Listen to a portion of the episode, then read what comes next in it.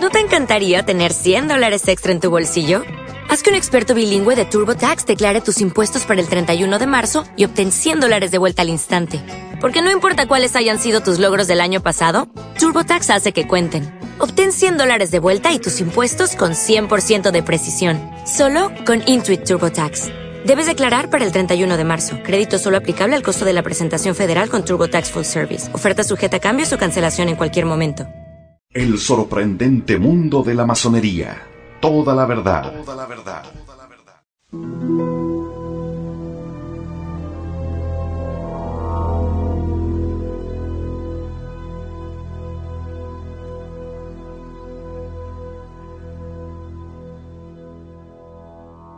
La siembra del diálogo entre masones y católicos, iniciado en la conferencia de Aquisgrán de 1928, provocó un cambio de actitud en algunos medios católicos de influencia y singularmente en varios grupos de jesuitas progresistas, que depusieron toda actitud combativa y de confrontación ante la masonería, y fomentaron no solo el diálogo con los masones, sino una aproximación hacia la masonería en la que los católicos dieron mucho más de lo que recibían.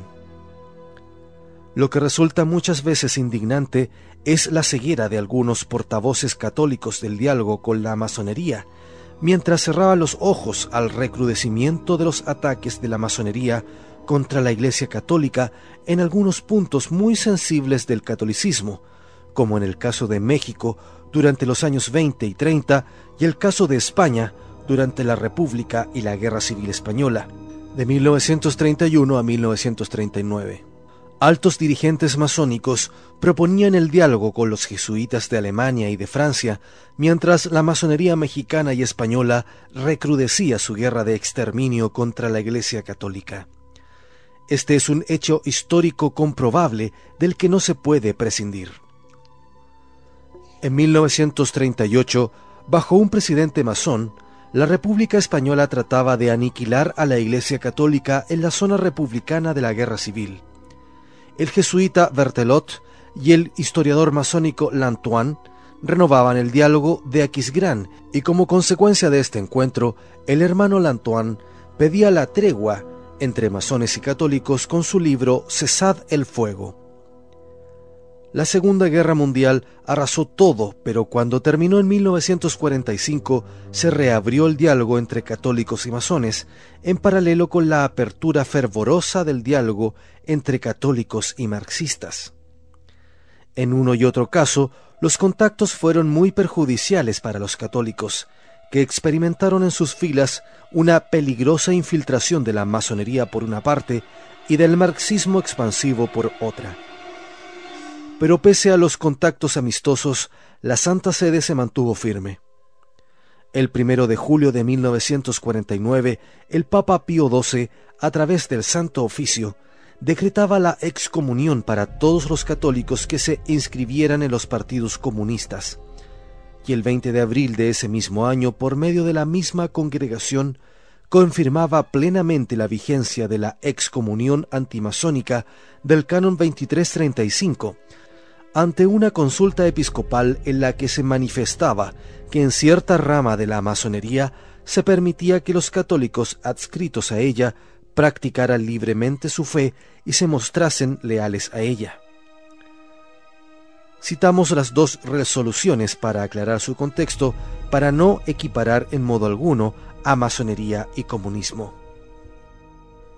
El año 1952 es una fecha importante para comprender las relaciones entre cristianismo y masonería. Aparecía en Augustine Press el libro de Walton Hanna, Darkness Visible, en el que por primera vez se demostraban seriamente los caracteres paganos y por lo tanto anticristianos de los rituales masónicos. Hanna establecía así un método que ya había cultivado el padre Gruber y seguirían después los obispos católicos alemanes el análisis de los rituales para comprender la esencia de la masonería. Como sin duda se puede advertir, la aproximación entre la masonería y la Iglesia Católica en el siglo XX se ha realizado, en parte importante y a veces decisiva, por intermedio de un sector de la Compañía de Jesús que primero se mostró favorable al diálogo, caso del benemérito padre Hermann Gruber, y en los casos siguientes ha pasado del diálogo a una actitud cada vez más abiertamente promasónica, como vamos a ver en casos muy concretos. Un significativo grupo de jesuitas se ha distinguido en este delicado campo. Entre todos ellos destacan tres, el padre Giovanni Caprile en Roma, el padre Michel Riquet en Francia y ya en la generación siguiente, el padre José Antonio Ferrer Benimeli en España. Si consideramos con perspectiva la línea seguida por la Iglesia Católica y la Santa Sede sobre la masonería a lo largo del siglo XX, parece claro que este grupo de jesuitas dialogantes y abiertamente promasónicos no solamente se ha apartado de esa línea, sino que además ha procurado empujarla en sentido favorable a la masonería. Creemos que son ellos los que principalmente son responsables de que en cierto periodo del siglo XX, los años 70, la oposición de la Iglesia se haya debilitado a favor de la masonería, por más que después la Santa Sede ha rectificado con decisión para restablecer la incompatibilidad de su doctrina y sus fines con la doctrina y los fines masónicos.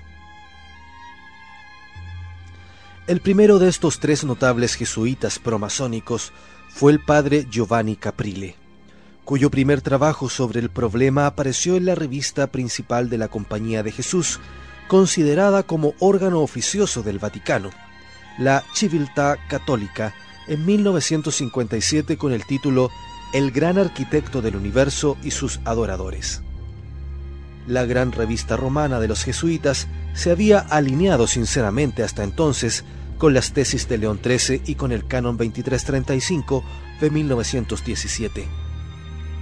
Bajo la orientación del padre Caprile, que llegó a ser su director, la civiltà se situó en cuanto a las relaciones entre masonería e iglesia en tierra de nadie, con clara inflexión de la línea anterior, una experiencia que también ha afectado a otras grandes revistas de la Compañía de Jesús en Francia y en España.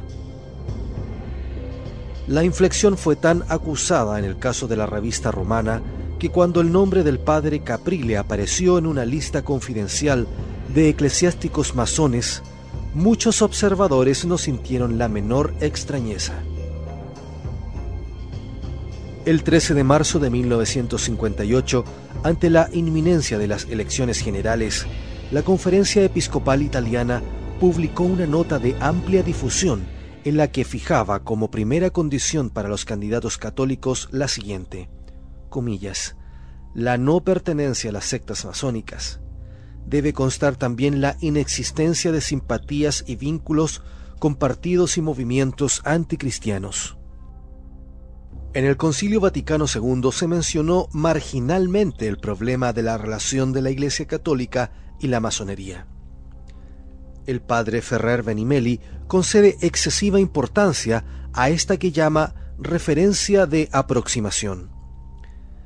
Dice expresamente, comillas, las intervenciones de Monseñor Méndez Arceo, obispo de Cuernavaca en México, marcaron un hito durante las 31 y 71 congregaciones generales, esto es entre los años 62 y 63, en las que pidió se tratara la cuestión de la actitud de la Iglesia para con las sociedades secretas y en concreto con la masonería. A partir de ese momento la desconfianza mutua empezó a desaparecer. Cierre comillas. Esto es todo lo que dice el padre Ferrer Benimeli sobre el tratamiento conciliar de la masonería pero la realidad reflejada en las actas del concilio fue muy distinta.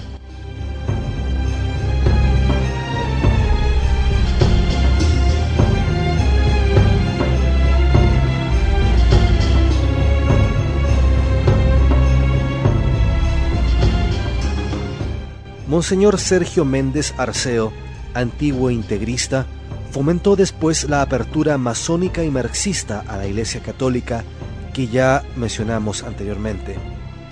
Por otra parte, el canonista Sucheki ha realizado un exhaustivo examen de las actas conciliares sobre esta materia y sus conclusiones son muy diferentes a la superficial complacencia del padre Ferrer Benimeli. Para empezar, cita las diversas propuestas de los obispos a la comisión antepreparatoria del concilio acerca de la masonería.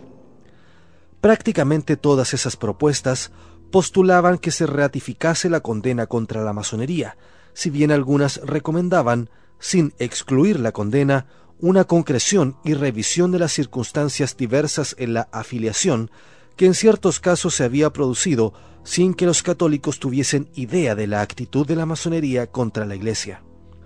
Entre estas propuestas previas al concilio no figura ninguna del obispo de Cuernavaca. Ya durante el concilio se formuló una propuesta por el cardenal Ruffini en la 89 Congregación General, sobre la que el padre Ferrer Benimeli no dice una palabra. Comillas. Una secta perniciosa, decía el cardenal, difundida por muchas partes durante mucho tiempo, la masonería, sobre cuyos miembros recae la excomunión reservada simplemente a la Santa Sede, porque suele maquinar muchas cosas contra la Iglesia. ¿No es verdad que es apoyada y favorecida por los judíos?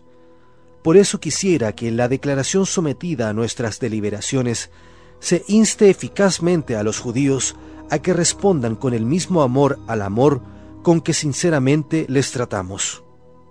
Esta propuesta es muy significativa. En ella ratifica la condena a la masonería y se demuestra que, en opinión del cardenal Ruffini, la que hemos llamado conjunción judeo-masónica es una realidad. Durante la 35 Congregación General, siguiendo a Sucheki en su exposición de las actas del concilio, comillas, durante la 35 Congregación General, del 6 de diciembre de 1962, Monseñor Méndez Arceo subrayaba que en la masonería hay muchos cristianos no católicos quienes, si conocieran mejor a la Iglesia, podrían ser un fermento para eliminar de la masonería cuanto hay en ella de anticristianismo y anticatólico. Continuaba el prelado diciendo que el origen mismo de la masonería no es anticristiano y que no faltan aquí y allá algunos indicios, aunque sean tenues, de una cierta reconciliación con la Iglesia. Con la buena fe de una y otra parte, la historia, maestra de la vida, podría contribuir en muchos casos a curar este deplorable escándalo. La Iglesia, nuestra Madre Misericordiosa, debe acercar el camino bajo el impulso del Espíritu Santo. En la Congregación General 71 del 20 de noviembre del 63, Monseñor Méndez Arceo se refería a la asociación en cuyos principios, como enseña la historia, fueron cristianos y que hoy en parte permanecen cristianos. Se deberían revocar las leyes contra tales asociaciones, como la Iglesia ha decidido no pocas veces, a fin de separar el bien del mal, según la doctrina de Cristo que enseñaba a conservar la cizaña para no destruirla junto con el trigo. Me refiero a la masonería, en la cual se encuentran no pocos cristianos, pero en la que hay también muchos que creen en Dios revelado y se llaman cristianos, o al menos no conspiran ni contra la Iglesia ni contra la sociedad civil. En la congregación 90, Monseñor Méndez Arceo volvió a abogar a favor de la masonería. Las tres proposiciones de Monseñor Méndez Arceo no fueron tomadas en consideración. Durante la época conciliar, varias instituciones relacionadas con la masonería insistieron en propuestas semejantes. Pero el 7 de diciembre de 1965, víspera de la solemne clausura del concilio, el Papa Pablo VI promulgó la Constitución Apostólica Mirificus Eventus, en la que la Iglesia volvía a referirse expresamente a la secta masónica y las demás del mismo género, ratificando la condena canónica pero permitiendo a cualquier sacerdote absolver durante el año jubilar de 1966 a los católicos incursos en excomunión por este motivo, bajo condición de que se separasen de la secta y prometieran reparar el escándalo y los daños producidos durante su pertenencia a ella. Este es un documento de la mayor importancia, que prácticamente no está citado nunca en la obra del padre Ferrer Benimeli, y esta es la respuesta del Papa para celebrar la clausura del concilio a las propuestas del original obispo de Cuernavaca, que por tanto no marcaron, contra lo que afirma Ferrer Benimeli, hito alguno.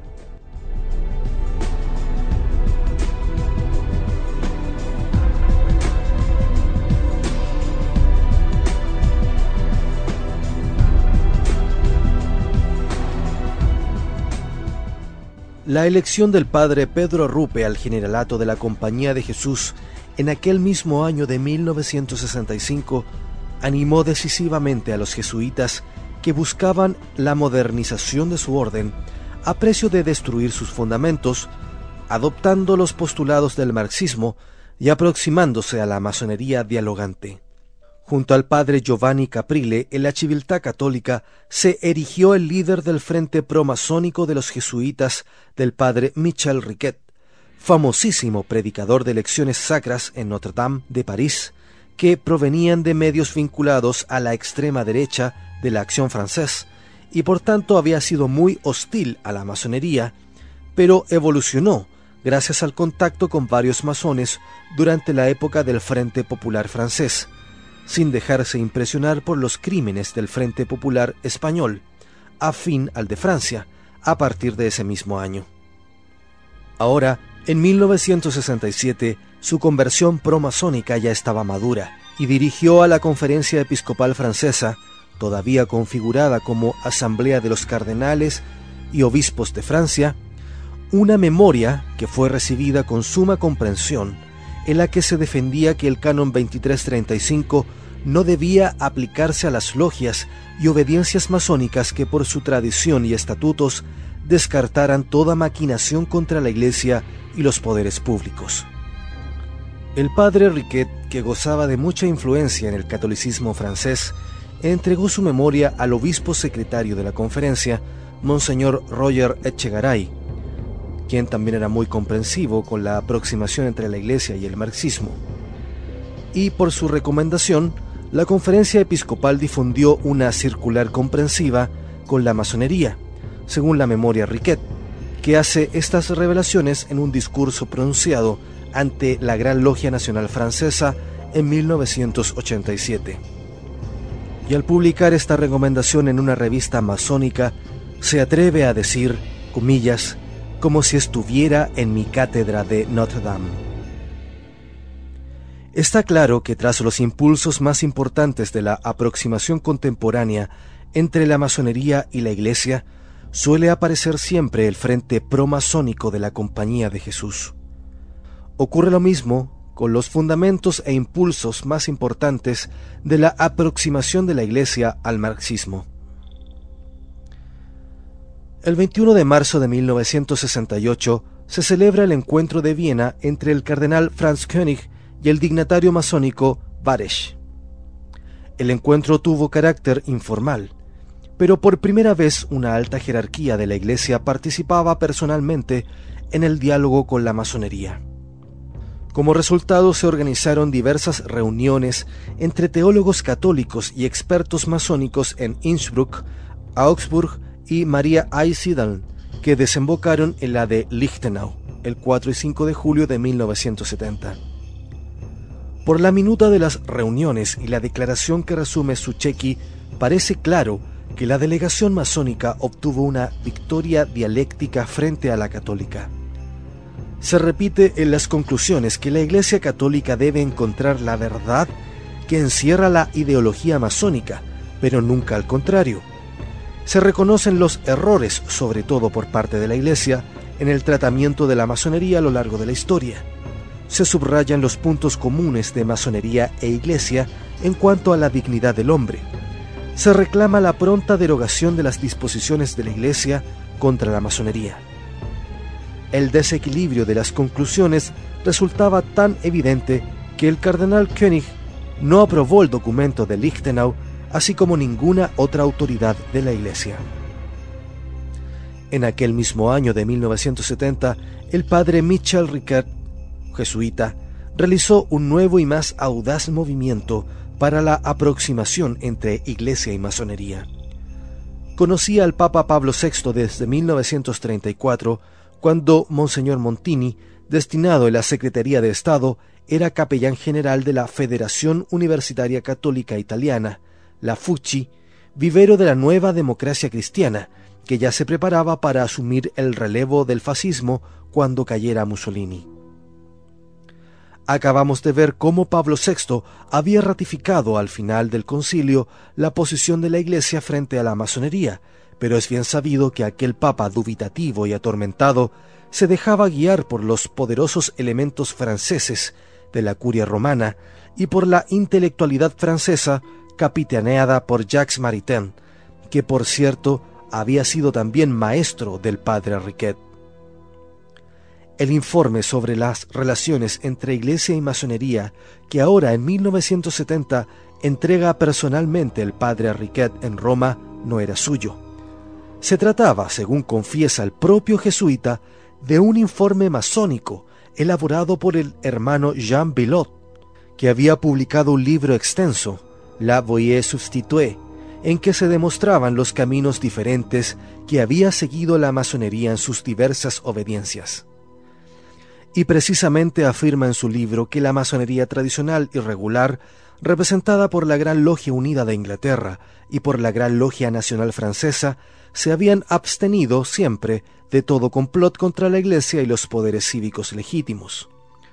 Riquet entregó este informe masónico personalmente al Papa Pablo VI y conversó con el secretario del Santo Oficio, quien le confesó su pleno acuerdo con el informe cuya argumentación le parecía irrefutable.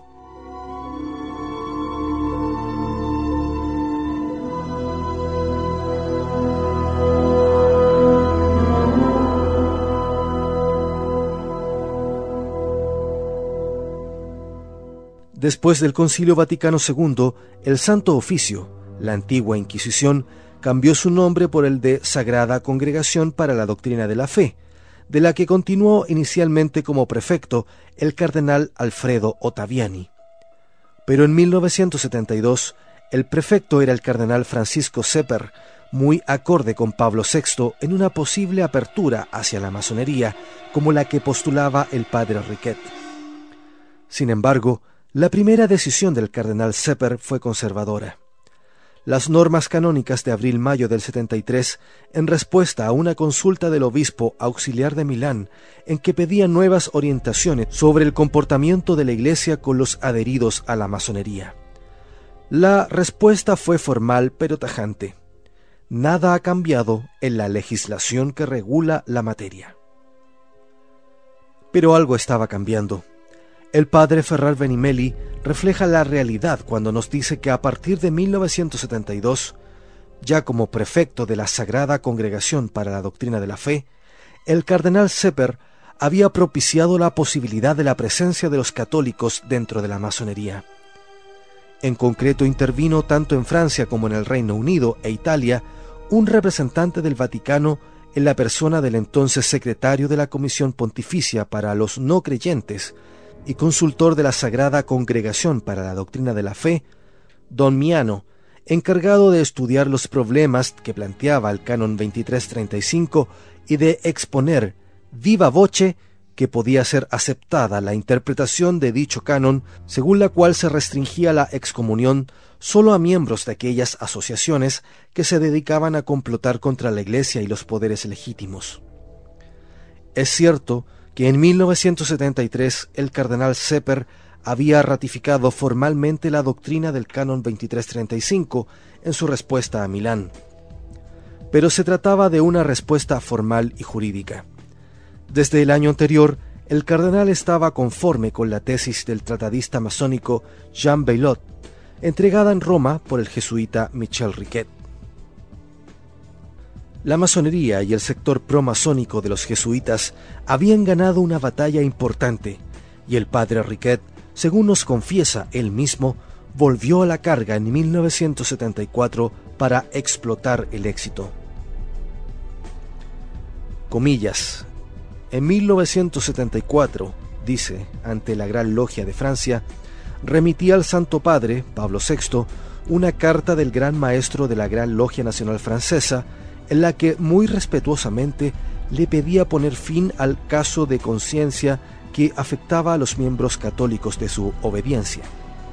Le explicaba que, según justificaba la memoria precedente, la de Baylot, los fines de esta masonería nada tenían de hostil a la Iglesia, que por el contrario, en un espíritu muy próximo e incluso idéntico al del cristianismo, la masonería sólo pretendía suscitar entre sus miembros la práctica de la caridad, mirándola como el amor al hombre, simultáneo al amor a Dios. En respuesta a esta misiva, el Santo Padre me dio satisfacción al decidir que el prefecto de la Sagrada Congregación para la Doctrina de la Fe, el cardenal Sepper, formulase la respuesta apropiada al gran maestro de la Gran Logia Nacional Francesa, y esta respuesta era precisamente la que yo había propuesto, y que el cardenal Sepper reiteró oficialmente en una carta al cardenal Kroll, presidente de la Conferencia Episcopal de los Estados Unidos, a saber que se puede admitir y seguir en la práctica la opinión de los autores según los cuales el canon 2335 concierne exclusivamente a quienes se entregan a actividades verdaderamente hostiles a la Iglesia.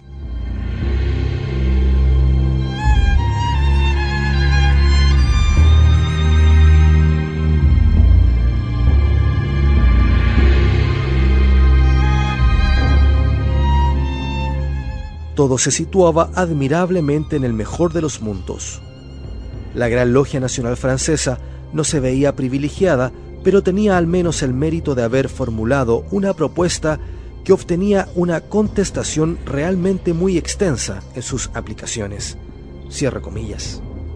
En lo fundamental, aunque el padre Ferrer se equivoque en la fecha del documento del Vaticano, tiene razón, así como el padre Riquet que atribuye la responsabilidad de la decisión promasónica al Papa Pablo VI, movido por sus gestiones personales de 1970 y 1974, perfectamente coordinadas con los informes y peticiones de la Gran Logia de Francia.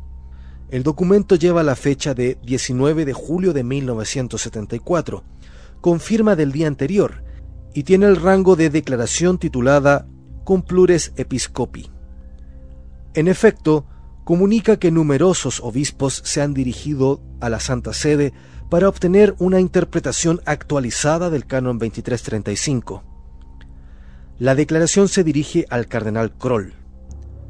La Santa Sede, tras la consulta a varias conferencias episcopales, ha obtenido respuestas muy diversas, por lo que la situación no permite a la Santa Sede, comillas, modificar la legislación general y vigente que por tanto se mantiene en vigor hasta que la nueva ley canónica sea aceptada como derecho público una vez aprobados los trabajos de la Comisión Pontificia pertinente. Sin embargo, proseguía el documento vaticano, para los casos particulares es necesario tener presente que las leyes penales se interpretan de una forma estricta. Por tanto, puede enseñarse y aplicarse la opinión de los autores según los cuales el canon 2335 se refiere solamente a aquellos católicos que dan su nombre a las asociaciones que realmente maquinan contra la Iglesia. Pero en todo caso, queda prohibido que los clérigos, los religiosos y los miembros de los institutos seculares den su nombre a cualquier asociación masónica. Cierre comillas. Está claro que la declaración de la Sagrada Congregación para la Doctrina de la Fe habría un peligroso portillo en la interpretación del canon 2335.